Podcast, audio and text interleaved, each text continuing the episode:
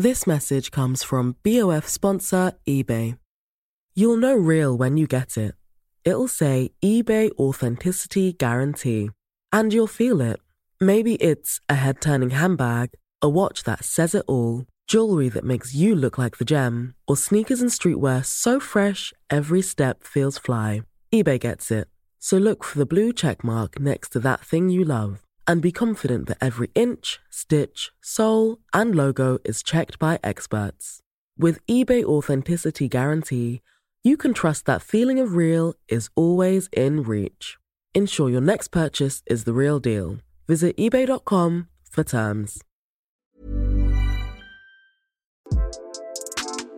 Ça veut dire quoi être un digger Diguer dans le vêtement, c'est explorer de manière méticuleuse des boutiques physiques ou virtuelles à la recherche d'anciennes ou de nouvelles pièces. Et ces pièces ont des histoires.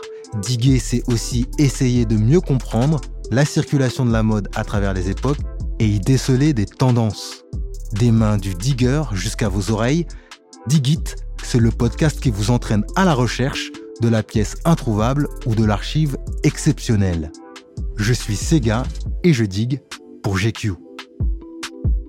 Les relations entre la mode et le football sont complexes. On va se dire la vérité. Pendant très longtemps, les footballeurs ont eu tendance à s'habiller de manière excentrique pour ne pas dire originale. Mais aujourd'hui, les footballeurs sont beaucoup plus médiatisés et ont emprunté à un autre sport, le basketball, le côté bling bling et mode pour le meilleur comme pour le pire. Et la mode les drague. Le digger du jour est David Bellion l'ancien attaquant de Manchester United et des Girondins de Bordeaux, désormais retraité, gère avec sa partenaire Pascal Savary l'agence créative Supervision et on va parler des relations entre la mode et le football. Bonjour David. Bonjour Sega. Est-ce qu'on peut dire que le trait d'union entre ton football à l'époque et la mode, c'est le plaisir? Ah oui, moi absolument. C'est vraiment la, notion de, plaisir euh, et aussi de, pour moi, d'affirmer un peu son identité superficielle mais j'ai toujours aimé le vêtement euh, et ce qu'on pouvait dégager avec euh, avec la mode. Euh, voilà, il y a une certaine personnalité qui peut se dégager. Surtout, la personnalité peut se dégager à travers des coupes et des vêtements. Et le football, c'est pareil pour moi. Depuis quand tu es passionné par la mode? C'est une bonne question. Je pense que la curiosité m'a amené sur différentes sujets, dont la mode. Et je pense que mon premier émoi, je crois qu'on dit mode, c'était une paire d'Air Jordan. Je crois que c'était la 7 avec le petit pompon et il fallait que je sois dans les trois premiers de la classe pour avoir mon cadeau de trimestre. Voilà. À quel moment toi tu situes le point de bascule entre euh, l'intérêt pour les footballeurs pour la mode? Puisqu'au départ, je dirais que les tu me contredis évidemment si j'ai tort, que les footballeurs s'intéressaient euh, moins à la mode, sinon pour ressembler entre guillemets à leurs supporters. Et il y a un moment en fait, il y a eu un point de bascule où vraiment ils sont rentrés dans la mode, la, la fashion presque, presque dans un truc de consommation. À quel moment tu situes le point de bascule? Alors, il y, a eu différentes époques, mais je pense que le vrai point de bascule pour moi, c'est très récent, je pense. Je pense Instagram et le fait, quand on discutait justement avant, de se dire, tiens, avec ces réseaux sociaux, je peux être une marque. Je pense que les algorithmes aussi et les passions de beaucoup de joueurs, notamment, je pense qu'il y a beaucoup, beaucoup de liens entre la musique, surtout le hip-hop, le rap, et leur manière de s'habiller en général. Je pense que ça a changé la donne. La starification des créateurs a aussi changé la donne. Euh, la manière comment les rappeurs s'habillent maintenant a beaucoup changé la donne parce qu'en fait, on, revoit tout dans des réseaux sociaux, dont Instagram pour les joueurs de notre génération ou plus jeunes. On va pas parler de TikTok et Snapchat encore, mais Instagram a fait en sorte qu'il y a eu beaucoup de croisements entre tous ces univers qui fait qu'avant les joueurs aimaient un peu la mode, mais bon, ça s'arrêtait à aller chez Tom Ford ou Gucci ou euh, les marques les plus connues dans leur euh, inconscient. Donc ils disent j'ai les moyens, bah je vais m'acheter une Rolex et un, un, costume Gucci. Euh, mais je pense que maintenant, quand on voit un... tout le monde connaît Virgil Abloh maintenant, c'est un exemple. Les joueurs de foot, euh, Virgil Abloh, ils savent qui c'est. Les autres créateurs peut-être moins, mais les marques et la manière comment les marques de luxe ont commencé à, à investir dans le streetwear, dans la sneakers, etc. Ça a quand même changé beaucoup beaucoup de choses. Et je pense qu'il y a un lien entre la starification de beaucoup de gens sur Instagram et aussi le, comment la mode utilise maintenant les réseaux sociaux. Et il y a eu tout un changement qui, moi, dans les vestiaires, n'existait absolument pas, euh, même quand je jouais à Bordeaux, ce qui est assez récent, il y a une dizaine d'années, sept ans à peu près, je sais plus. Mais bon, j'étais un peu le seul perché là-dedans, vraiment. Les autres euh, allaient s'acheter de temps en temps une pièce parce que madame allait acheter un sac Balenciaga parce qu'elle avait vu sur un tel. Donc, à un moment donné, les joueurs souvent allaient chez Avenue Montaigne, beaucoup de joueurs vont à l'Avenue Montaigne. Il y a eu tout un truc qui a complètement changé avec Instagram, personnellement, je pense. Dans quelle mesure le, la proximité entre les footballeurs et les rappeurs a changé euh, le rapport aussi qu'ils ont aux fringues Typiquement sur le côté euh, bling bling, il vient presque de là. Bien sûr, il a toujours existé. Sur moi, à l'époque de Manchester en Angleterre, moi, j'étais bercé au clip de, de, de Pharrell à l'époque où il dominait euh, dans tous les beatmaking, il faisait tous les sons, de, de des clips de Busta comme Passe de Courvoisier, etc. Où là, tu avais un autre délire dans la mode où c'était euh, Fubu, c'était euh, Jacob au niveau des montres, c'était euh, un peu comment dire inspiré de Dan Dapper et toute cette vibe là qui bon à part certains rappeurs qui disaient I've got my Louis Vuitton Ice ou des trucs comme ça, il y avait pas grand chose de plus. Mais quand on voit comment les rappeurs s'habillent maintenant, euh, avec un chef de file comme on, pourrait parler d'Asap Rocky ou euh, Playboy Carty, je crois, qui, a, qui est un pote de Matthew Williams, etc. Il me semble que c'est lui. On voit qu'à un moment donné, les, les rappeurs s'habillent complètement. Genre, s'il y a un délire entre maintenant et avant. C'est Travis Scott, je suis allé au défilé Dior, euh, notamment. Il vient de faire une collaboration il y a une semaine avec Dior. Genre, voilà où on en est. Et je pense que tous ces, tous les sportifs de maintenant, notamment les footballeurs, parce que dans toutes les vestiaires, il y a que du rap euh, à la radio, il y a quelqu'un qui met le son, une playlist et c'est que du rap. Je pense qu'il y a beaucoup d'inspiration là-dedans. Il y a beaucoup d'inspiration avec toute cette nouvelle vibe que Keeping Up de Kardashian a mis en place avec toutes ces, comment dire, il y a une cellule mère et à un moment donné, t'as Kanye West qui a des potes à lui, Virgil Abloh, Aaron Preston, etc. Et en fait, tout le monde a, presque créé sa propre cellule là-dedans et il domine d'une certaine manière toute cette vibe de LA a beaucoup a beaucoup dominé, a dominé beaucoup de choses qui font que maintenant euh, bah, tout le monde vraiment veut un peu cette histoire là et notamment les footballeurs. Il n'y a pas une sorte euh, de mimétisme? On va dire est-ce qu'on peut se dire que la mode ou le style dans le football, c'est presque du mimétisme Totalement. C'est du mimétisme avec six mois de retard. C'est-à-dire que les musiciens, les gens qui travaillent dans la mode, les artistes, genre la, mode a toujours a puisé toujours son son énergie dans le skateboard, dans beaucoup beaucoup de choses, dans les réalisateurs et tout. Mais le football, c'était vraiment vraiment vu avec un œil euh, inquiet parce que euh, on voyait que les footballeurs, ce qu'ils voulaient, c'était acheter la marque et pas de la création. C'est-à-dire qu'en général, un, footballeur, il y a un côté de, statement. J'ai réussi si je m'achète euh, le gros box logo de n'importe quelle grande marque. C'est-à-dire d'aller voir le défilé pour se dire tiens, euh, tiens, Balenciaga, ils ont fait un, cuir complètement différent. Ah bah tiens, c'est l'esprit de Demna Gvasalia, je sais pas si j'arrive à dire le nom. Ou si je vais aller chez Givenchy, euh, euh on sait pas que c'est Matthew Williams derrière, etc. Ils vont pas aller chercher la création pour peut-être aller chercher un, smoking oversize de Raf Simmons ou aller chercher des pièces rares. Ils vont juste dire, tiens, j'ai les moyens de m'acheter la veste où il y a marqué Gucci en gros. Et ça s'arrête là. Maintenant, il y a eu beaucoup de choses qui ont changé. C'est que il y a des gens, notamment dans mon métier où moi je suis euh, styliste et, et personal buyer de temps en, de temps en temps, je, je me transforme en ça. Notamment pour Tiemo Bakayoko, qui lui avait déjà une culture, qui il était très curieux. Et après, on, on, les guide un peu, on le, en termes de consultants, voilà, on leur refait un peu la garde-robe tout en sachant qu'il y a, certains joueurs qui ont quand même du bon goût. Et il y a des gens qui sont comme ça, qui sont autour aussi de joueurs. Certains ont un, bon entourage. Je pense notamment euh, au précurseur Hector Bellerin, qui dans le football, euh, je pense qu'il avait pas mal d'années d'avance, parce qu'il a une certaine culture. Mais il y a beaucoup de joueurs, c'est vraiment de la culture de la consommation instinctive, impulsive du, du logo. C'est le logo qui, qui prédomine dans, dans, dans le football. Finalement, tu disais, ils sont très peu ceux qui essayent de sortir du lot ils sont très peu, mais quand tu sais qui, qu'est-ce qu'il y a derrière, il y a toujours une agence. Il y a toujours une agence qui les drive. Je vois par exemple euh, Serge Nabry derrière une agence derrière qui le qui le conseille. Et ce qu'il y a, c'est que maintenant les joueurs commencent à investir certains euh, médias comme Ice Nobiety, où il y a des médias un peu comme Ice Nobiety et Ibis qui sont que dans le foot ou dans le sport. Il y a, je, je pense notamment à NSS en Italie qui a une branche sport. Je pense à Soccer Bible qui fait tout le lifestyle, Life, After Football en Hollande. Il y a beaucoup de différents médias qui aussi ont pris ce créneau. Bah moi j'ai un magazine aussi qui s'appelle Sport Études, complètement oublié. J'allais l'ajouter. complètement oublié, mais il y a beaucoup de choses qui se sont mis un peu dans le sport et la culture. Ça fait que certainement euh, certains sportifs s'intéressent à ça. Ils aimeraient bien changer leur image. Donc euh, maintenant, ils, ils engagent des personnes aussi parce que euh, dans leur culture, c'est vraiment celle de la consommation. Beaucoup. Donc on les voit où il y a des choses qui changent, c'est souvent dans des éditos ou dans des campagnes.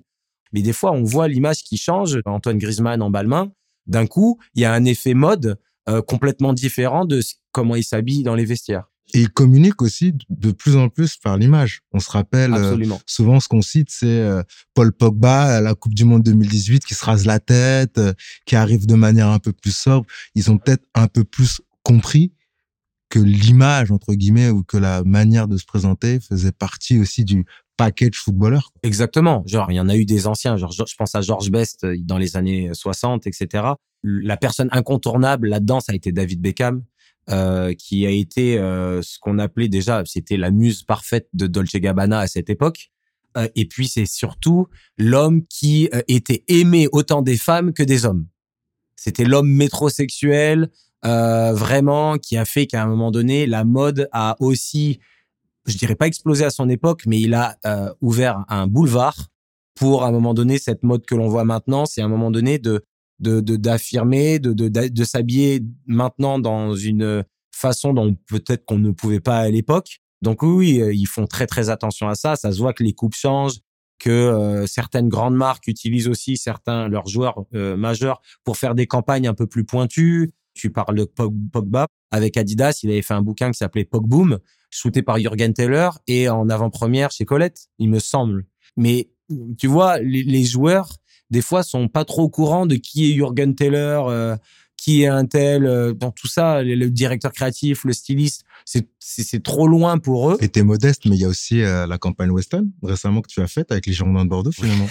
mais c'est quoi J'ai j'y pense pas, mais c'est vrai. Un peu dans cet esprit-là aussi. C'est un, peu dans cet esprit. Une marque, une maison de luxe grosso modo, qui fait appel du coup à, bah, via ton agence à des footballeurs pour changer un peu d'imagerie et, et l'installer dans un truc un peu plus plus cool, plus ouvert. Quoi. Bien sûr. Et puis euh, surtout Queston euh, à l'intérieur ont vraiment des vrais cerveaux. Euh, maintenant, ils se sont mis dans un endroit où oui, ils utilisent le football et on a été très vigilant dans la manière de montrer Weston aussi aux Girondins de Bordeaux et aussi de proposer ça aux Girondins de Bordeaux, de leur de changer l'image des Girondins de Bordeaux ouais, aussi. Parce que un win-win pour le coup. C'était bien pour tout le monde et puis euh, voilà dans l'ambiance, le, photographe Zachary Henley qui était le qui, qui travaillait aussi avec Weston euh, avait une vision comme on a fait le stylisme a fait que ça a été une très très belle photo, une très belle campagne et les joueurs à, à Bordeaux étaient contents. Le produit en eux-mêmes d'avoir des mocassins, c'est très très loin d'un genre de foot. Mais comment on le présente c'est ça qui est intéressant, c'est d'aller euh, de, de, donner de la curiosité, de une nouvelle manière de s'habiller à, ces joueurs qui jurent normalement par des marques qui sont euh, différentes mais euh, très très fortes, comme un Off-White, comme un Givenchy, etc. Voilà un peu le vestiaire d'un joueur de foot avec les logos. Mais là, quand on leur amène une paire de mocassins en leur disant un mocassin, ça peut bien se porter selon le jean, comment il est coupé, tu connais tout ça.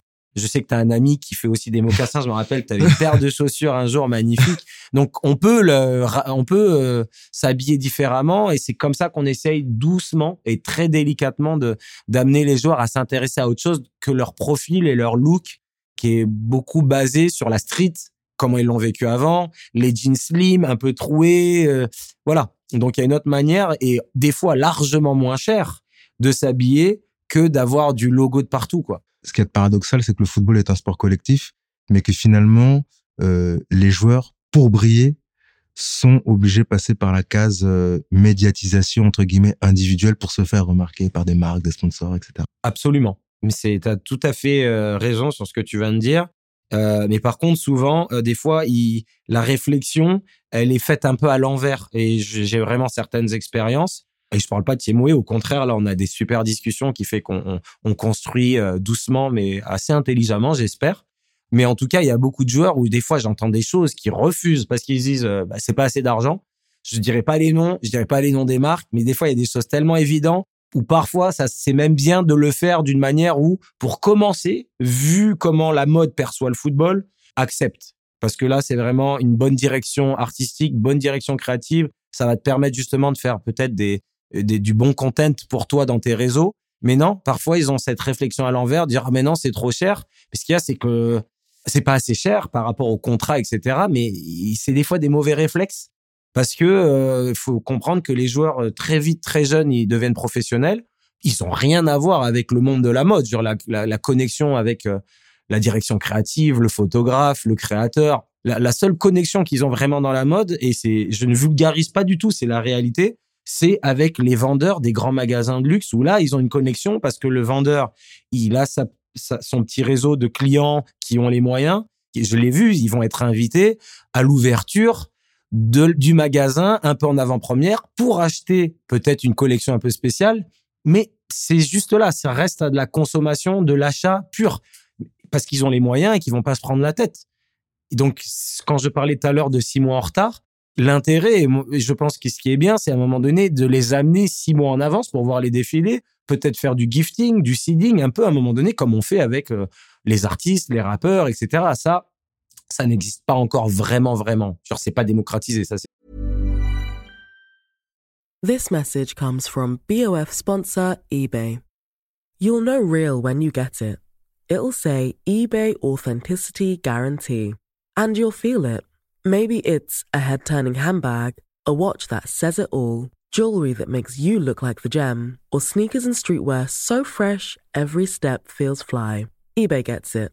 So look for the blue check mark next to that thing you love and be confident that every inch, stitch, sole, and logo is checked by experts. With eBay Authenticity Guarantee, you can trust that feeling of real is always in reach. Ensure your next purchase is the real deal. Visit eBay.com for terms. Sûr. Comment toi, tu as fait la transition du coup entre ta période de footballeur à euh, celle de euh, directeur créatif euh, au Red Star et puis mener l'agence dans laquelle tu accompagnes aussi certains footballeurs. Comment la transition pour toi du coup elle s'est faite? Puisqu'en vrai juste pour resituer Supervision Office est une agence créative et accompagne parfois était amené parfois à accompagner certains footballeurs en termes d'image. Comment ça. toi tu as fait la cette transition là parce que à l'époque en tout cas ça n'existait pas. Non, ça n'existait pas. Et je pense que euh, le Red Star, avec qui bah, le président du Red Star et aussi le président de la grande maison mère où j'ai mon agence, il s'appelle Patrice Haddad et il a une boîte de prod légendaire qui s'appelle Première Heure, qui a fait beaucoup de pubs incroyables depuis euh, presque 40 ans maintenant. Et donc, on s'est trouvé et moi, avec tout la culture que j'avais emmagasinée, euh, sans mauvais jeu de mots, parce que grâce au magazine, pendant toute ma carrière, je, je, je feuilletais des, des nombres incalculables de, de magazines. Et eh ben, la transition, elle s'est faite déjà en amont, pendant que je jouais, où je me dis, mais un jour, euh, je ne sais pas comment, mais il va falloir que je transforme mes intérêts euh, euh, hors de ma profession, ma, ma, mon amour pour la mode, l'art d'une autre manière. Et la transition, elle s'est faite là, c'est-à-dire que je me disais que quand on voyait le club du Red Star avec une histoire incroyable, je me dis mais cette histoire, il faut la raconter d'une autre manière à travers euh, la musique, la photo, euh, les maillots de foot, etc. Et ça, ça m'a permis aussi de me faire sur le tas, d'apprendre comme ça, parce que je suis absolument pas scolaire et académique, je, ça ne marche pas avec moi. J'ai besoin d'observer, de regarder et de lire beaucoup de choses, mais d'apprendre comme ça d'une manière scolaire, c'était pas trop mon truc. De toute façon, j'ai pas fait d'école de mode, etc. Mais je suis trop passionné, quoi. Très obsessionnel par ça. Et toute cette culture-là, accompagné de Pascal Savary dont tu parlais tout à l'heure, qui était anciennement aux éditions Jaloux, eh ben ça a fait un binôme qui a fait que cette transition, on se dit, ben tiens, mon expérience du football à l'intérieur d'un vestiaire et la manière comment je consommais la mode, mes voyages, etc., étaient complètement à l'opposé de les autres joueurs et je, je, ne me mets pas sur un piédestal quand je dis ça. Oui, c'est juste, juste, que, que j'avais des centres d'intérêt qui étaient complètement voilà, différents. Dans quoi. un autre centre d'intérêt, je me dis ça, si je pouvais le mettre au service des joueurs d'une, pour certains, pour pas qu'ils se fassent rodka, parce qu'il y avait beaucoup, beaucoup de, il y a pas de magouille, mais il y a beaucoup de carottes dans le football, des gens qui arrivent toujours autour de toi tous les jours pour vendre un nouveau truc, c'est plein de mythos, etc. Je me dis, tiens, déjà, je pense que là, euh, j'ai une carte à jouer, ça me plaît de conseiller les gens de toute façon naturellement, j'aime bien ça, de guider, de donner des, des adresses. Voilà, et j'ai mis ça en place, mais d'une manière, encore une fois, peu académique, parce que je savais pas trop comment expliquer mon agence étant donné que c'est quelque chose de 360, d'avoir une spécificité, c'était difficile pour nous parce qu'on on peut se transformer en, pas en ce que l'on veut, mais à ce qu'on est capable de faire. Et ben voilà, et avec le temps, euh, avec beaucoup de rencontres, tu fais partie aussi des rencontres. Il y a, je sais pas, dans la vie, euh, des fois, je pense qu'on attire euh, des fois les mauvaises personnes, mais des fois, je l'espère, beaucoup, beaucoup de bonnes personnes qui me permettent aussi de, de progresser et donc aussi d'apporter aussi des conseils aux, aux, sportifs, mais comme à des musiciens, des artistes. Euh, voilà, hein, c'est pas que le sport, mais c'est vrai que ma vision du football et du sport en général, elle était complètement euh, très très artistique dans tous les cas. Voilà. Quelles sont tes références du coup artistiques mais dans la mode évidemment. J'ai plutôt ma, ma, manière d'avoir évolué dans la mode, comme je te le dis, c'était assez flamboyant euh, à l'époque avec des pièces euh, flamboyantes, oui, parce qu'au niveau des couleurs, mais j'avais des pièces fortes. Tu vois, la pièce que tu portes là, c'est totalement un truc euh, que je pourrais porter maintenant parce qu'elle est, elle est vraiment très belle. Juste pour resituer, c'est une veste euh, workwear qui a des imprimés un peu fleuris noirs et elle est marron. La base est marron. Voilà. Je bah, la porte de manière très, très, mais très, très large. Mais elle est trop belle et je sais que c'est une pièce forte et j'avais beaucoup de pièces fortes comme ça. Maintenant, je suis très en noir, en noir et en bleu marine presque tout le temps. École japonaise. Ouais. mais quand j'ai commencé, je pense que mon virage mode, ça a été Eddie Sliman chez Dior. Euh, quand j'étais à Manchester, il y avait la boutique Selfridges à, à, Manchester et il y avait ce portant euh, Dior avec une tenue, un, look complètement différent et en plus qui était même presque euh, contradictoire dans ma culture, c'est que moi j'ai une culture hip-hop rap euh, à 99% de base et alors que je m'habillais comme euh, les sortes de, libertines, quoi, comme Pete Doherty, etc. Parce que j'aimais ce look noir.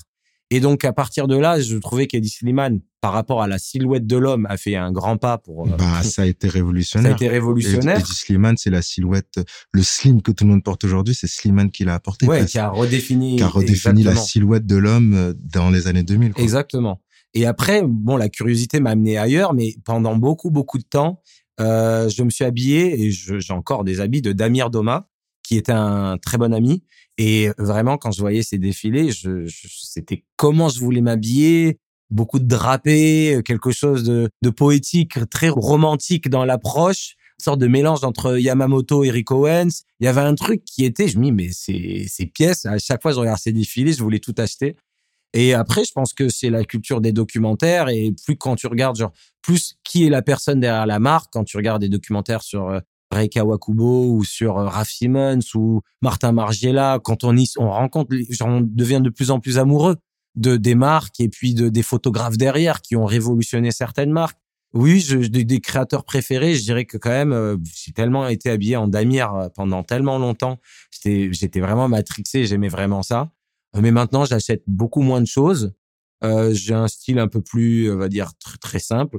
Euh, mais je sais pas, il y a une marque là, celle que simple, mais pour de référence, j'allais le dire. Oui, oui, c'est toujours euh, très, très subliminal. Oui, parce que tu es un peu entre le technique et le japonais. Le technique, le japonais, et en même temps, tu as ce côté où tu vas pas forcément vers des marques maintenant qui sont attendues, parce qu'on on se fréquente un petit peu, donc j'observe un petit peu David. Mais du coup, as, là, typiquement, il a un, survêtement, donc le haut et le bas. C'est très sportswear. Mais par contre, la marque, vous la connaissez pas et tu vas la présenter. Oui, c'est vrai. C'est une marque qui, euh, alors là, pour le coup, c'est vraiment une des plus belles marques inspirées du football. C'est deux créateurs hollandais, Akar et Rens, qui ont fait une marque qui s'appelle Lack of Guidance. Déjà, quand on va sur le site internet, qui est un site avec que des références sur le football, mais euh, incroyable. Et leur coupe, leur délire est magnifique. Euh, le nom est, est, marrant et en même temps cynique, mais beau. Euh, genre, c'est vraiment fort de s'appeler comme ça. Et tout est basé sur l'univers du foot. C'est-à-dire que là, c'est un survêt que les joueurs des années 70 portaient clairement. À un moment donné, ils, ils avaient un survêt presque costume des années 60, pareil, 70, qui était très inspiré de l'Ajax d'Amsterdam de Johan Cruyff. Et puis là, par exemple, ils ont fait un édito et une campagne et aussi ils sont chez LNCC quand même qui est euh, un des sites les plus beaux au monde de, mode. Donc, ils sont quand même très très pointus, très connectés, tout en restant dans l'univers du, du, football.